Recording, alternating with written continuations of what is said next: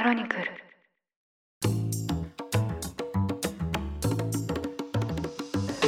おはようございます。2023年12月16日土曜日ニュースコネクトパーソナリティの野村貴文です。この番組では平日毎朝5分間で世界のメガトレンドがわかるニュースを解説しています。疲労からお聞きいただきまして誠にありがとうございます。さて今日は土曜版のシリーズ越境日本人編を配信していきます。日本を飛び出して海外の都市で活躍されている日本人起業家や文化人ビジネスパーソンの方々に海外に打て出た具体的な方法や現在に至るまでのキャリアヒストリーを伺っていきます。越境日本人編第22回のゲストとしてお越しいただいたのはライトハウス代表の小宮山洋一さんです。小宮山さんは現在ロサンゼルス在住。1988年に現地に渡られまして89年より日本人向け情報誌であるライトハウスの発行人を務められています。もともとロサンゼルスは日本人が非常に多い街として有名だったんですけど近年では数は減少傾向にあります。そんな中小宮山さんは在米日本人の読者をたくさん抱えているという利点を生かしまして新しいビジネスチャンスをつかんでいるといいます。それは一体何なのか。メディアビジネスの興味深い事例としてもお聞きいただける内容です。それではインタビュー本編をどうぞ。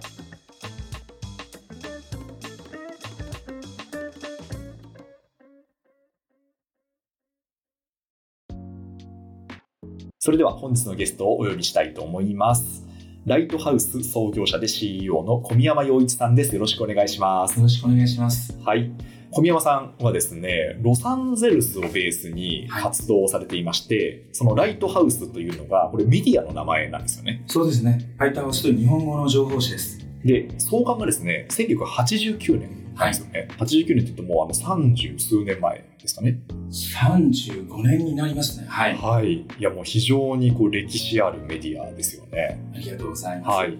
で、このライトハウス、中身についてお話を伺うと、日本語の媒体で、で、今私の手元にもあるんですけど、雑誌というか新聞というか、はい。そういう形をしていますよね。そうですね。背拍子止めてあるので、こう新聞というよりは雑誌に近いかもしれません。基本的には、その現地のロサンゼルスに在住の日本人の方に向けて、いろいろな情報を発信されてるということですはい。おかね。っしゃる通りです。今、海外にですね、外務省の統計で105万人ぐらい日本人が住んでいて、はいはいはい。北米が43万人ぐらいだそうです。ん。で、外務省の統計だと43万だけど、センサスという国勢調査だと80万人なんですね。はいはいはい。で、多分、外務省の広告もらってて怒られるかもしれないですけど、はい。多分センサスの方が一件一件投函してくれるので、ん精度は高いとあ、そうなんですね。思います。なので、はいはい。80万人ぐらいの日本人が住んでいて、その中でも日本人が特に多いロサンゼルスのこのカリフォルニア版ですね。北カリフォルニアのシリコンバレーがあって、はい。南は LA とかサンディエゴがあって、とシアトル、ポートランドのある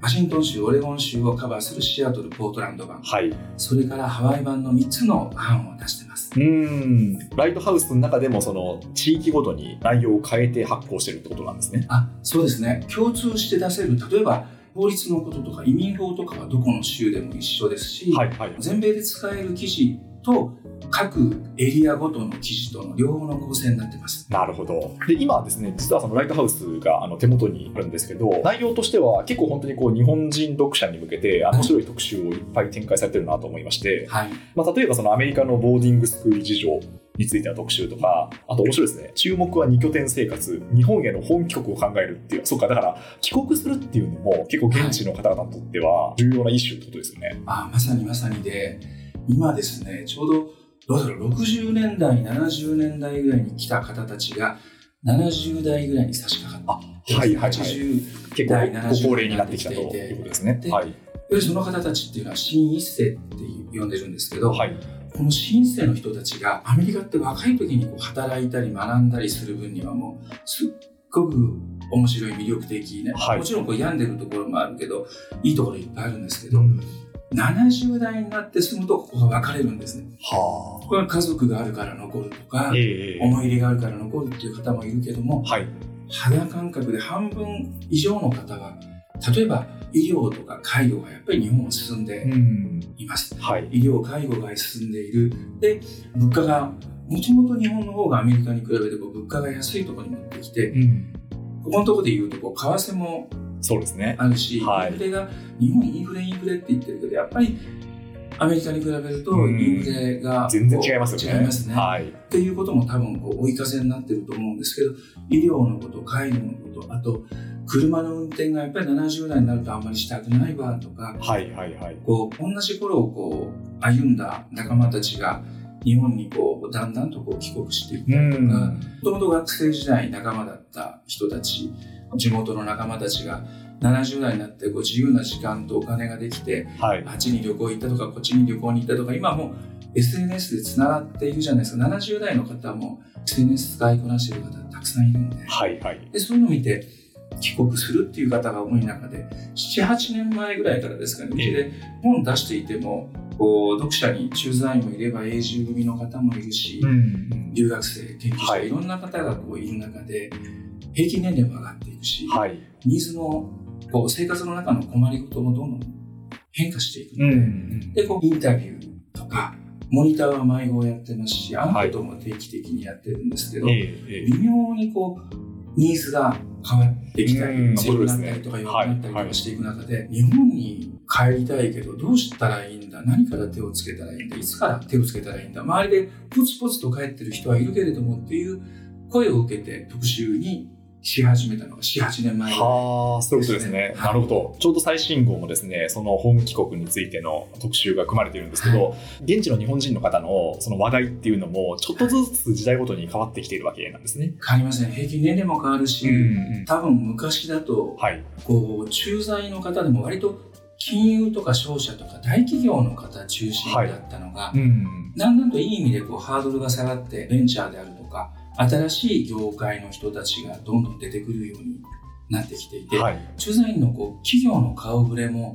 年齢層もそうですね80年代90年代って結構こう親子で高校生の子供がいるとか中学生の息子がいるとかっていうお嬢さんがいるとかっていう駐在員多かったんですけど今日本の企業の体力もあると思うんですけどだんだんと駐在員も送り出す方が若くなってうん。アメリカに関してははいはいはい若くなっています、あとやっぱりこう家族4人5人で来るよりもはい。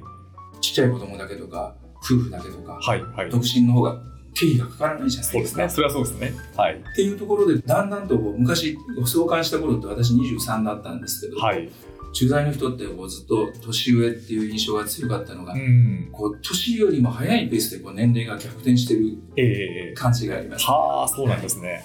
小宮山さんの実は本当20歳ぐらい、20歳ぐらいでアメリカに渡航されたっていうんで、そのちょっとキャリアヒストリーはこの後伺いたいなと思うんですけど、はいその前にこのライトハウスのビジネスモデルを伺いたいなと思うんですが、え基本的にはこれはその広告モデルってことですよね？そうですね、この雑誌だけで言うと、い広告モデルで、はい。我々が紙で配っている電子版で見てくれる、アプリで見てくれる、読者にリーチしたいはい。広告主の方が広告を出してくれて、それが経営の原資になってます。そういうことですよね。確かにこのめくっていくと、おそらくそのアメリカで活動されている日本人に向けたその企業さんっていうのがこういっぱいクライアントとして入ってますよね。そうですね。医療だったり、その弁護士だったり、まあ、あとはその、はいえ移民に関するサービスだったり、まあ、あとはまあそれこそあのラーメンとか、その食事とか、そういった企業の広告がいっぱい入ってますよね。はい。ビジネスでいうと、その大きいところでいうと一体どういうものなんでしょうか？今、こう、野村さんに聞いていただいた、現地に住んでいる人に向けて広報をしたい、集客をしたいおはい客様がメインなんですけど、ん。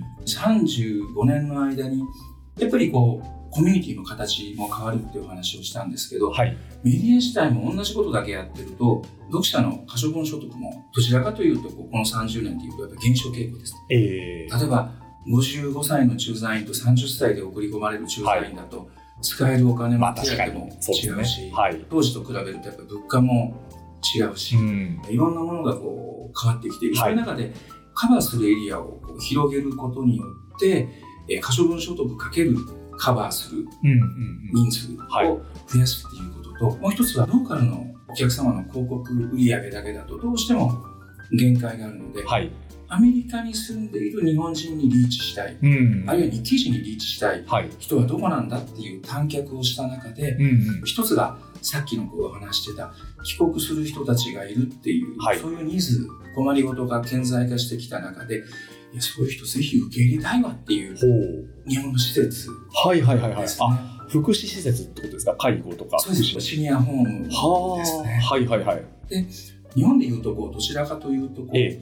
なんでしょう、富裕層が減少傾向にそうですね。あるかはいもしれない。賃金は増えてるけど、減少傾向にあるかもしれない。で、アメリカに住んでる方たちでいうと、もちろんこう、その方たちのご努力もあるんですけど、同じ努力を日本とアメリカとした場合でいうと、はいアメリカだとこう不動産が勝手にこう価値がう ん上がっていって、なるほど。はい。一昨年くらいカリフォルニアの平均不動産価格がええ80万ドルを超えたんですよ。はいはい、もう1.2億ってことですよね。日本円にすると。1.2億です。はい。105円の時だったら1800万だったそうですね。のが、はい。ここ特に1、2年で、はい。それが1億2000万になってですよね。今は150円時代ですもんそうね。なんです。え80万ドルの家も買った時ってえ、はい。多くの皆さん12万ドルで買ってたりとか、すごい世界です24万ねドルで。買はいってたりすはいはい。るんですね。ええええ多分これも多くの方がはい。401k とか政府がそんなに年金払うことできないからはい。みんな給料の何パーセントを貯金しといてくれやと。うんそれに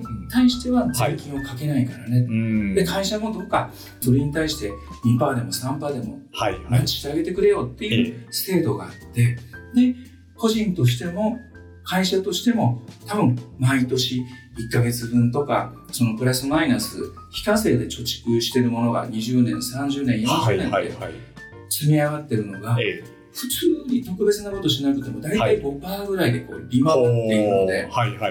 なので入れたお金は30万ドルぐらいだよね、えピッピッピッと電卓叩いたのが、本当にこう1ミリオンとか100万うわー、すごい。そうなんですね。そうですうわー、もう一財産になってるってことです一ね。財産になってはいはいはいるんですね。もちろんえ貯金しておられる方、できなかった方、えうん。家を早いタイミングで買った方の中には、はい。親御さんにちょっと頭金ヘルプしてよって言って買った方もいるし、ええ自分で頑張ろうって言って頑張っててタイミング持てなかった方もはいおられるし、そこのやっぱり運不運はあったりするんですけど、一般的にアメリカで普通の蓄財とかお家を買ってたら、それが多くの場合、んまあ、1ミリオンとか2ミリオン、あるいは2ミリオンっていうはいはい。金額になっているので、ん日本に円に変えた瞬間、はい。すごく大きなそうです声なので、ね。うん。そういう施設の方にとってもいい、はい。海外から帰ってくる方って、ことですね。これから20年ぐらいうん。増えていくそうなので、はいはいはい。ぜひ来てくれる。そっか、そこはだから大きなマーケットなわけなんですね。アメリカでもずっと何十年と暮らされて、日本にいる身からするとちょっと悲しいんですけど、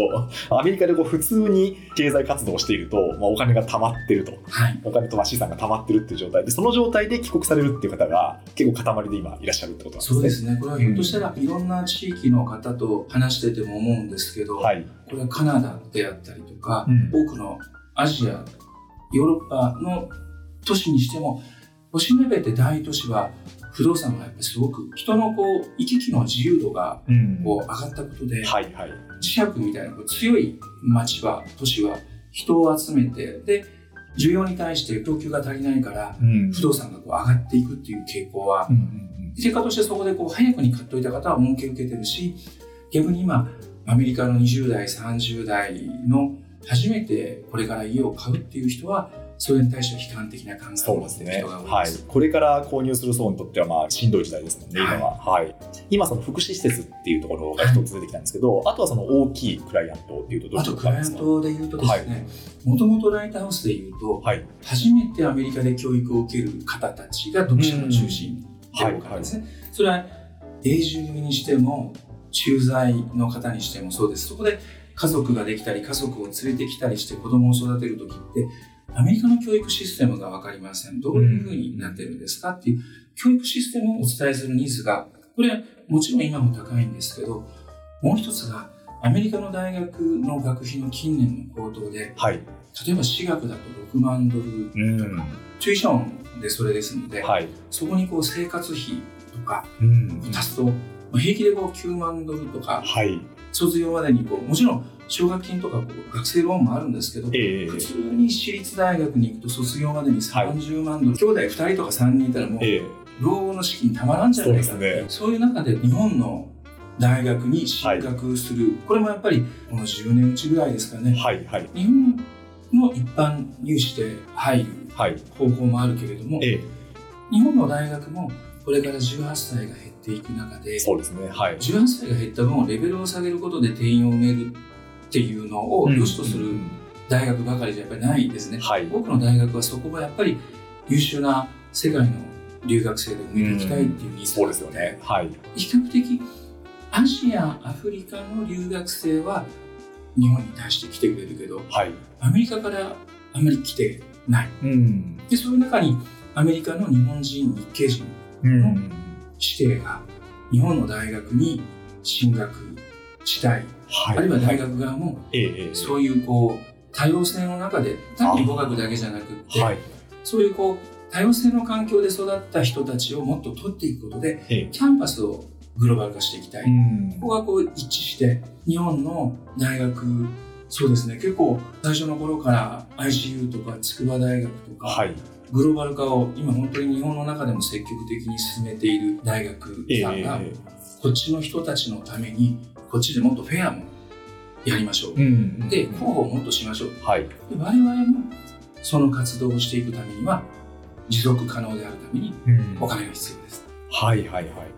でカツカツカツカツやると大変だから、まええ。あ、そんな言い方はしないですけど、んまとまったお金をいただいて、で安心して僕らは集客に力を入れたいんですっていう思いで日本の大学に伝はい。ええー4大学5大学10大学になりえええ20大学にもなってるんですけど、ええ20大学もあれなんですね。そうですねもそのフェアに参加してるわけなんですか。参加してへでそこから20からこうちょっと多かったり少なかったりはするんですけど、えはい。一方で我々も日本人日系人だけじゃなくて、うんうん。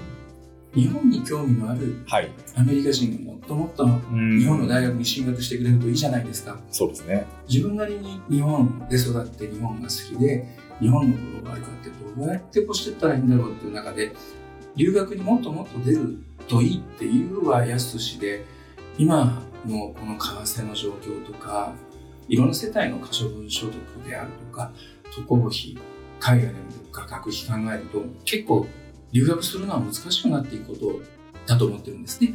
その中でもすごい優秀層って奨学金出しますよとかこう門戸を開いてる学校ってアメリカのトップ大学世界のトップ大学いっぱいあるんですけど、えみんながみんなそんなトップ層じゃない。ポテンシャルはあるけれども、その時点の学力評価でいうと決して高くえない子もいる、じゃあ自分がどういうことができるかなと思った中でやっぱりアメリカからもどんどんどんどん日本の魅力を伝えて、うん。日本に進学してもらうことじゃなかった、はいはいはい。これ本当にもう一軒一軒開拓していくんですけど、はい。アメリカで日本語を教えている高校が360ぐらいあるんですほう、そうなんですね。はい。これをですね最初私、うん、同席も同行もして一軒一軒、はいアメリカの高校の日本語を教えてるクラスって基本的に入り口がアニメとか、まあ、日本のポップカルチャーから入って、そそこから入るわけですね。はい。日本が好きです日本に憧れます、日本の食べ物を食べてみたいっていううん。子たちが多くてはい。で先生も日本人であったり日本に留学経験があってやっぱり日本を応援してる人が多いんですね、でそういう先生たちに日本のグローバル化を一緒にしましょうで教えておられる生徒たちもアメリカの中でアメリカで育ってアメリカの社会に出ていくのも一つの道だけど、ん。アジアの日本にっていう言い方もありますけど日本の高校にまたあ日本の大学にアジアの大学に行く経験っていうのって世界のブリッジになっていく上で得難い体験だと思います、さっきの話ですけど日本からこれから留学行くのも難しい中で言うと、はいはい。どうか日本の大学ええ。っていう選択があることを知る機会を生徒たちに教えてあげてもらえませんかなるほど。はいいうことを、はい。ええーお伝えしてですえ。ね、はい。で本当にそれをこううちのメンバーたちが一軒一軒口説いて共感してくれた先生がこの高校行ってみるといいよとかはあ。日本語教師の会があるからそこで行っとくわねってえいうのがえ。一軒一軒広がって今130件ぐらい協力校があって。そこで日本の大学っていう選択肢があるんだよって、我々のとこでコロナ以降は春と秋に大学フェアをうんオンラインで開催し、はい。さっきお話ししたみたいに日本人が日系人に広がりアメリカ人に広がり通信なので今は世界中からはい。参加してくれて、昔は、だからその日本人がどんどんこう留学をしていったと。はいで、そういった方々に向けてこう情報を提供していたんですけど、はい今は外にいる方、まあ、それはかつて日本にいて外にいるって方もいれば、日本に興味があるアメリカの方、そういった方を日本にこう引き入れるということをしてるってことですね。だから流れが逆になってるってことですね。そうなんですああ、面白いですね。1ヶ月とかはい3ヶ月とか、あとまあ1年の交換があるんですけど、ええなかなかその積極的な学生さんじゃないとはい。交わらないでお客さんで帰ってあっちゃうじゃないですか。はいはいはい。で、住むと苦労もするし、ええ不便不習もあるし、そうですよねで。そういう中で人に助けてもらったりとか、はい日本人とのつながり、日本とのつながりがどんどんこう濃くなっていく、そういう人を増やせたらなと思ってます。そうですよね。はい。で、ちょっとじゃあ、創業の頃、いかにして小宮山さんは海を渡ったのか、ロサンゼルスに行ったのかっていう話を伺いたいなと思うんですけど、はい。あの、ロサンゼルスでこのライトハウスを創業したのが89年で、89年です。はい、渡航されたのが86年。86年の10月3日です。はい。あ、もう日付まで覚えてらっしゃるんですね。はい。じゃあちょっとそのあたりの話から伺っていきたいんですけど、まあその直前というか、なぜこう渡航をしようと思ったんですか？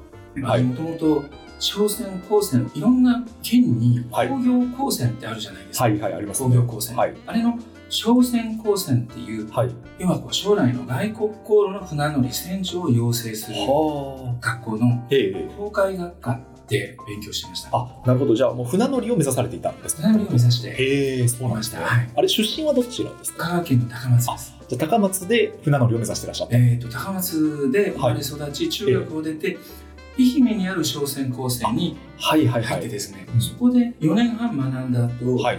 5年生の前期が終わったら1年間公開実習に行かせてくれるんです、ん。半年半船はい。日本丸か海洋丸で後半の半年はそれぞれの汽船大西丸とか西雲丸とかあるんですけど3つか4つぐらいのこうルートで回るんですけど、はい。僕はそのルートで日本丸でえーハワイに行って帰りその後汽船でロングビーチタヒチを回って帰る機会に恵まれたんですけど、ハワイに行った時にまずこうあのハワイのはい。気候と人のフレンドリーさにああアメリカはなんか自分に肌に合ってるのかもしれないなっていう、ん。まあもちろん当時からですね普通に我々の同期の連中もこう神戸に入って港に入って大阪に入って東京横浜に入ると就職活動するんですよネクタイ締めて、はいはいはい。でもですねどうもこうどうして同じ時期にみんな就職して一斉に企業に勤めていくんだろうっていうのが飲み込みもこう悪いしええ。納得しないとい中で はい。で、次、こう、ハワイから帰って、まあちょっと悶々としてるところもあったんですけど、ロングビーチに行って、はい。やっぱりロングビーチ、ロサンゼルス港の隣がロングビーチ港で、南カリフォルニアなんですけども、あの、パームツリーとですね、フレンドリーな人の気質とはい。気候に触れて、あ、ここだったら、ゼロからチャレンジしたら面白いかもっていうのを思ったんです。すごく、割とこう勉強しなかったんじゃなくて、勉強するけどそんなんできない子だったんです。うん。なんかこう容量も悪いし、飲み込みも悪いし、はいはい。で、そういうのをこう心配した先生とかですね、ラグビー部の部長とか、あるいは親戚の人とかがですね、あ、きっとあいつはどこも入れてくれるところがねえから、就。職なんとか探してやろうって言って動いてもらうことが、はい。今だとあありがたいことだなと思うんですけど、はい。もう嫌で嫌で仕方がなくて、はい。もうとにかくもう下駄履いて入りたくない。うん。もうちょっと補足すると、もう何よりラグビーが好きで、ラグビーばっかりやってたから、あ、そうなんですラグね。ビーだったら就職入れてやるっていうところがいくつかあったんですけど、はい。いやでもラグビーでこれ入ってラグビーができなくなったらそうでなくっても人より何をしても泥臭いのに引退したら大変だしっていうような中でよしもうアメリカ行こうって決めてお、結構あれですね。思い切りましたね、そこで。はい。でロロングビーチに着いた時に、はい。い、ろんな船に国交省の運輸省ですねはい。国交省の訓練場の船なのでいろんなこう方たちがこう訪問に表敬訪問に来てくれますうんうん。でそういう中でアメリカってどうやって働いたらいいんですか？はいはいはい。アメリカでどうやって住めるんですか？とか皆さんどうされたんですか？とかをこうはい。情報聞いて回って。収集はいを。して、ええ。で情報収集してるうちにもうなんか途中からトーンが変わって僕も働くことに決めてるんですけど 聞いていくうちに、もうだんだんともう自分でももうあのそれだなっていうふうに、もうもうそうですだんだんと心が固まってくるってことですよね。はいで固まり、はい。えー、とお帰りの公開中にもうレストランで皿洗いだったらさせてやるよっていうはい。ところがあって、ええええええ。で条件も何も聞かずに、はい。もうやります行きます。はあ。って決めて。ビザもそこが出してくれる。結果的にはそこじゃないところが出してくれるんですはいはいはいはい。ええ。そうです。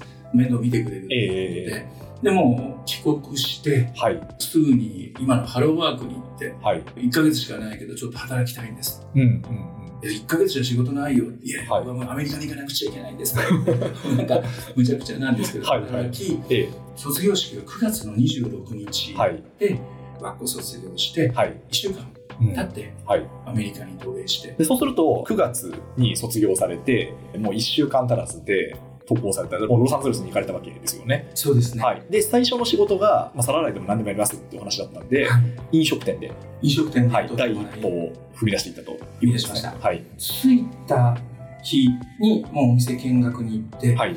1週間ぐらい休んでゆっくり始めたらいいよって言われた時もう一刻も早く働きたいんです。はい。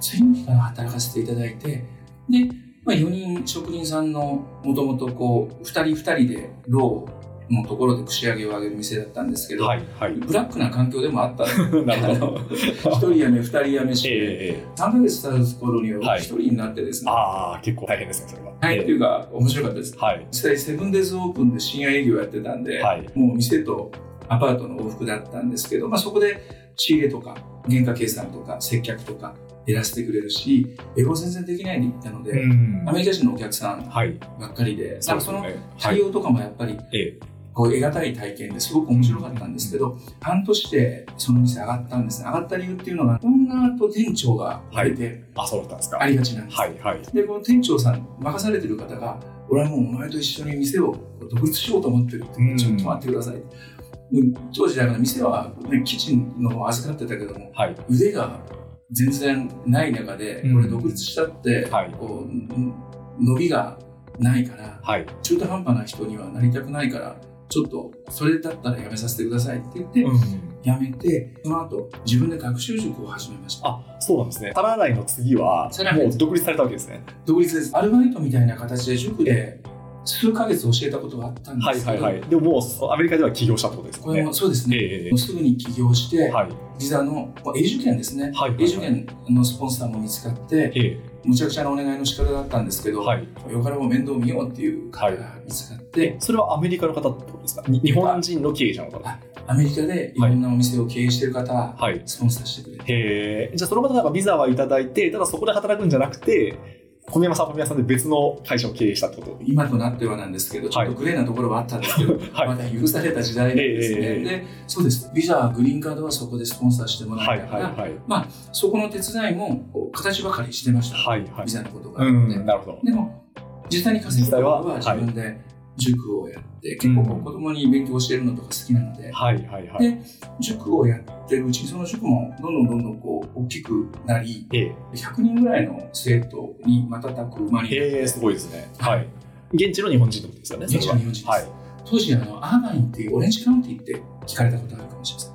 カリフォルニアのオレンジカウンティっていうところのはい。アーバインっていう街がシャープとかリコーとかええキャノンとかそういうメーカーをどんどんどんどんこう誘致して集まってきていてなるほど。そっか。だから、まあ、80年代なんで、まあ、日本企業が非常にこう元気だった頃ですよね。強い時でですすよね。だから、どんどんどんどんその場所に、はい、現地の自治体も日本の会社を誘致していたってことなんですね。そういう時代でした。えでそういう企業が増えていく中で、えはい。他にも塾はあったんですけど、うんうん。塾はあったけども成績の伸びがきちんと評価できるところがなかったので、あ、そうなんですね。日本のいろんなこう全国中学入試とか高校入試のあの分厚い当時電話帳みたいな問題集があったんですね。えでそこに出てる広告のところに手紙を送って、えはい。アメリカでも公開模擬試験を受けられる環境を作ほりたいんです。はいはいはい。いうお願いをしたら協力してくれるところがあって、えもちろんそれをこうテストを回収して送ってえはい。戻してっていうことはできないけども、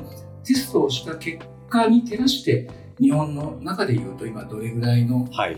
ところにいますよっていうことが、アメリカにいながら分かりますよ。っていうんだから、勉強で力をつけるのは当たり前なんだけど、上がったのがきちんと可視化できますよっていうはい。ことを、多分当時は珍しかったと思うんですけど、それでこう、生徒数もすごく増えて、うんパートさんも何人かこう雇ってやる形だったんですけど、これ、毎日なんかこう、日本の子供とお母さんばっかり相手にしてて、俺なんでアメリカに来たんだったっていう、確かに、そうですよね。こう、もっとこう根ざしていきたいし、はいはいはい。自分じゃないとできないことってなんだろうっていうところから、はい。もともと書いたりとかえ、え作ったりすることが好きだったので、はい。瓦版みたいな形のところからですけど、情報誌を始めて、あ、それがこのライトハウスなわけなんですか？はあ、そういうことですね。で、アメリカを、またアメリカのローカルを日本のはい住んでる方に伝える。うん。日本に住んでる方たちにはいア。メリカの日系のビジネスももちろんですけど、うんうんアメリカのローカルのビジネスを紹介するっへていうところにこう行き着いたというか、そういうことですそれがスタート地点です。はいわかりました。最初の頃は創刊されたのが89年1月っていう話だったんですけど、だからかれこれ35年ぐらい前になるんそうですねはい。最初の頃っていうのは、どういうところに取材行ったりとか、どういう企画を立ち上げたんですか？最初の頃はですね、はい。今は記事は3つ自社記事ではい。在住者の方の課題を解決すること課題解決とええ。勇気元気勇気が元気が出ることはい。そして潤いはいをこう与える情報潤いを持てる情報を提供する、はい。こう課題解決でいうとアメリカに住んでるとやっぱり全ての勝手が違うし法律も文化もそうですよね。何もかも違う中で、うん。それをこう不自由不便不満をこうできるだけ情報を通して埋めることができると価値があるなと。はい。で有機元気はやっぱりこう日本で日本語で日本の文化の中で生活するよりもくじけることがやっぱり多くてやっぱ帰る方も多いんですね。はい。はい。こんなつもりじゃなかったんだけど、まあ、そうですよね、どうしても。撤退する企業とか人とかがある中で、ええいやいや、こうやって頑張ってる人がいるんですよ。うんもうちょっと頑張りましょう。もう一日頑張りましょう。もう1ヶ月頑張ったら続きますよっていうのを、こう、いろんな分野で、いろんな規模で活躍している方を紹介することで勇気づけられたら、元気づけられたら、意義のあることだと思って、勇気元気。で、潤いは、ぱり日常の中で美味しいもの食べに行ったり、子供を連れに遊びに行くとか、彼女ができたらデートに行くとか、アメリカならではの生活をエンジョイする情報、この3つからそれまいと思ってスタートしました。うんでも、最初スタートした時は、そもそもで言うと、はっとこう、あ、俺考えたら会社で働いたことないし。そうですね、確かに。キャリアとしては。で、まあ、編集もデザインも営業も全部したことなかったんで、はいはいはいなんか。したことありそうな人にこう聞きに行ったりとか頼んだりとかしながらこう教わったり記事を書いてもらったりしながら、ええだんだんとこう自社記事を増やしていったり、はいはいはい。日本史でですね、書くのが好きなんで、こうもう多分うちの社員も知らないんですよ。日本史見せたことないんで、はい。日本史にはなんか恥ずかしい思いでなんか小説書いたりしたんですけど評判ものすごく悪くて、ダメですか、小説は。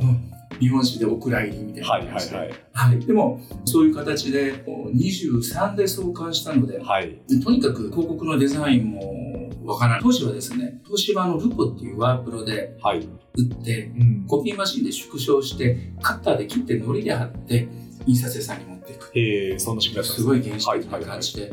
で、広告なんかもこう、そういう切り張りで作るんですけど、なんかもう、すごい応援してくれてるお客さんとかにはもう、応援の気持ちでなんかこう、白黒の広告なのに枠を太くして写真とか入ってると、はい。あこういうのはね、死んだ時にするんだよ。勝手が、勝手がそうですよね、分からない。勝手が分かんなくて、はい。で、まあ、来られたり恥かく中で、はい。あともう一つは、とにかく当時、いろんな先輩の方たちが利益が出るようになったら、うんプロを雇えよ。はいはい。で、先に自分が稼ぐんじゃなくって、自分より給料を出して、お前が今稼げてるぐらいの給料だったら人は雇えないから、ん優秀な人を可能な限り雇うんだようんって、経験のあるメンバーをはい。採用、働いてもらうようにすることで、どんどんマシになっていって、形になってきた感じです。そういうことですね。はいその後、普及していくじゃないですか。メディアとしては大きくなっていくと思うんですけど、これがあったから結構注目が集まったとか大きくなったとか、こう、エポックメイキングの出来事ってあったんですか？紙をもう一枚ずつ重ねていくみたいな感じで、順番に積み上げていって、はい。もうなんか爆発的に伸びたっていうことはあんまりないんですけど、はい。ちょっとずつあるとすると、例えば1992年か3年ぐらいに、まだ創刊して2、3年の頃とか、そういう日系企業とか、領事館の人とかがこう集まるようなイベントとか、まだうちが呼ばれもしない時だったんですけど、そういう中でうちの会計士さんが年少の挨拶で総領事がライトハウスによるとって言って引き合いに出しててみんな安心してたわよとか言ってくれて、はいはいはい。なんかこう、そうやって周りの人が日常の中で、あるいはイベントの中でこう言ってくれるようになって、だんだんと、ひょっとしたら普段広告が伸びてるペースよりも、部数のこうピックアップしていただくフリーペーパーですから、ピックアップしていただけるペースがちょっと速くなったりとか、ちょっと広告入るペースが増えたりっていうのがあったのかもしれないですね。そういうことですねは。もうロサンゼルスで35年以上ですね、変化を見られてるわけじゃないですか。はい。最近はやっぱりこの、まあ、特にコロナ以降は急速な円安とはい。かつインフレで結構やっぱこう日本人が外に出ていくのはしんどくなってきたなって感じがするんですけどはい。どうなんですか？90年代とか2000年代とかあとは2010年代とかやっぱその現地の雰囲気の変化っていうのはあったんですか？現地の変化、もちろんこう、30年で切ると、はい。湾岸戦争があったり、リーマンショックがあったり、はいはい。もう本当にいろんな世界的な事件、事故があったと思います。はい。でやっぱりそういう時って、広告主の方もやっぱ財布の紐が硬くなったりとか、うんその動きがしばらく様子見るみたいなことがありました。でも一番影響が大きかったのは今回のコロナだったでしょうね。そうですかはいはい。9-11の時も大変だったけど、はいそれでも皆さん日常生活、経済活動はしてたけど、ええはいコロナの時はですね、もうエッセンシャルビジネス以外はやっちゃダメだし、そうですよねはいはいお客様も例えば歯医者さんとかも保険関係なさそうでえ行かなくなってはいはいこういろんなビジネスにお客さんが行かなくなる。うん。で、その時に3月の後半ですね、こう、緊急事態ですよっていう状況になった時に、まあ、いくつか決めたことがあって、とにかく本を出し続けると。うんうん。もう、これもう、本を出し続けることは、周りがどう思ってるか僕らの使命なので、はい本を出し続けるとういうことと、んあと、当座の心配はしないでくれと。コロナによって大変だから雇用を確保できなくなるっていうことはないと。そのために普段から一生懸命お尻叩いて、利益を出して税金払って、で、内部留保も貯めてきてるから、1年や2年は大丈夫だと。売り上げなくなってもなんとかできるっていうことを、まずメンバーに安心してもらい、本を出すっていうことの覚悟を決めてもらい、で、もう一つは、お客様が多分、広告を続けられなくなるところがいっぱい出てくると思う。うんでも、それはもう契約分々じゃなくて、とにかくお客様の言う通りにお休みするところはお休みしていただいて、とにかく今できるお手伝いをするのだと。こういう時にもう俺が俺がって言っちゃダメだよっていうのはメンバーに伝えて、で、実際、どうですか、4分の1、3分の1ぐらいはお客様広告出したくても出せなかったですね。うんでも、そういう姿勢で、お客様とやっぱりこう、握ってたことで寄り添って、その時も無料のお客さんが自分で打ち込むサイトを立ち上げて、特に飲食店ですけど、立ち上げて、もう自分で情報を入れて、広報してもらって、宣伝できる。当時はお店も開けられなかったけど、テイクアウトはできるので、テイクアウトでちょっとでも売り上げ作ろうとか、もどうも、本当にもう、うちも大変だけど、お隣もみんな大変っていう状況だったんですけど、お客さんとの結束の固まった時期でもあったと思います。うん、そういうことですね。はい。コロナに関しては、この越境日本人編で出てきていただいた別の方、い例えばそのタイで30年、現地でビジネスをされている小田原さんという方にもお越しいただいたんですけど、もういろいろそのタイの政情不安定とか、クーデターとかあった中で、やっぱコロナが一番大変だったっていうようなお話をされていたんで、まあやっぱこうそれが本当に真理なんだろうなっていうふうに思ったんですよね。で、それで言うと、まあそういうふうにこう、コロナも含めて、しかもこう、経済の変化っていうのも含めて、いろいろこう乗り越えられてきたと思うんですけど、今の時点で、まあ、この後やっていきたいことっていうのは何かあるんですか？さっきこうシニアの帰国のお話をしたりとか、はい。アメリカの高校生が日本に進学のお話もしましたけど、はい。多分ライトハウスっていうアメリカで日本語の上司を出している小さな会社ではあるんですけどそこにあることによる信用とかリサーチ力いろんなものをこう調べる力とかあと信用というかつながっていく力とかを生かすと対象を少しこうずらしてあげたりとかうん。することでいろんな可能性チャンスがあると思っていて、はい。どこか一点というよりも今持っているリソースを使ってこれしかないっていうことを思わずにもっともっとこうこのビジネスは30何年経ってるんですけどもっともっと伸ばしていけるんだろうなでどっちに向けてっていうともっともっとこう自分たちの可能性を考え抜いて考え抜いたらいろんな可能性が広がっていくんだろうなっていうふうに思っています。例えばどういうところに広げていこうと思ってるんですか？そうですね。例えば今取り組んでいるはい。日本の大学の進学のところもはい。これ一つ取ってみても、コンピューターさんの一段で言うと、まだ下から7段ぐらいだと思っていて、うん。世界には気づけば日本の大学に日本に興味を持ってくれる高校生ってものすごくいると思ってるん。です。無限とは言わない。けど、はいすごくいると思ってます。ええ日本の大学って見方を変えると、日本の大学ではあるけれども、はい。アジアですごくこう気候が良くて、衛生的で、うん治安が良くて、物価が安くて、で、学ぶ環境もいろんな特色のある学校があります。うん。それを知っている高校生は、世界中でいうとどれだけいるのっていうところで言っても、はい。僕らがやれることやらないといけないことはすごくうん。たくさんはいあると思っていますし、うんアメリカには今、アメリカの高校生を出しましたけど、ひょっとしたらアメリカのシニアに向けて、もしこう言葉が不自由なく AI によってコミュニケーションが取れるんだはいはい。老後はアメリカの福祉施設ってすっごい高いんです。もう、ん。クラクラクラってくるぐらい。はいはいはい。ええ。アメリカ人が日本に、世界の人がはい。日本に老後を、なるほど。面白いですね。はいはいはい。世界のお金がええ。教育で流入する、はい。そういう老後のお金をドカーンと持ってくるっていうことで、はいはい。日本が潤うかもしれない。ええ。確かにだから観光で今、まあ、インバウンドでその外貨を稼ごうみたいな話をしてますけど、はい。本当はもっと可能性は多様ってことですよね。いろ。んなところにあると思いはい、ます。教育とか介護とかその辺もありかもしれないってことですね。はい。なので、そこの制限を決めずに、ええ。制限を決めずにかといって、いつまで人間で生きられるかわからないので、んその中でこう注げるリソースの中で、はい。自分たちだからこそできることとか、面白いことは、今見えてることの延長でももっともっと掘らないといけないし、見えてない中でもあるんだろうなっていう視点で切り開いていけたらいいなと思ってます。わかりました。いやいや、非常に現地の空気感と変化を感じる面白い話でした。はい。ということで今日のゲストは、ライトハウス創業者で CEO の小宮山洋一さんでした。ありがとうございました。貴重な機会ありがとうございました。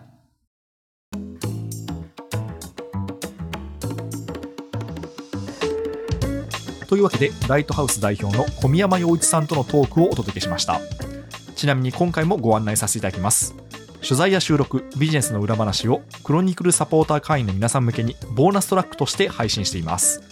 現在はクロニクルのビジネスモデルやミッションについて語る音声企業編を18本配信しています。また、今年の夏に行った2ヶ月半の海外出張について語った海外出張編も27本配信していまして、合計のボーナストラックは50本を超えています。この番組の制作費用はサポーター会員制度で賄えておりまして、いつもサポートしてくださっている皆さん、誠にありがとうございます。そして、もし番組に価値を感じてくださいましたら、まだでしたら、ぜひサポーターへの加入を検討いただければ嬉しいです。概要欄にリンクを記載しています。ということで、今日はこの辺りで失礼いたします。ニュースコネクトお相手は野村貴文でした。番組への感想は、ハッシュタグ、カタカナでニュースコネクトとつけて X に投稿ください。もしこの番組が気に入っていただけましたら、ぜひフォローいただけますと嬉しいです。それでは、良い週末をお過ごしください。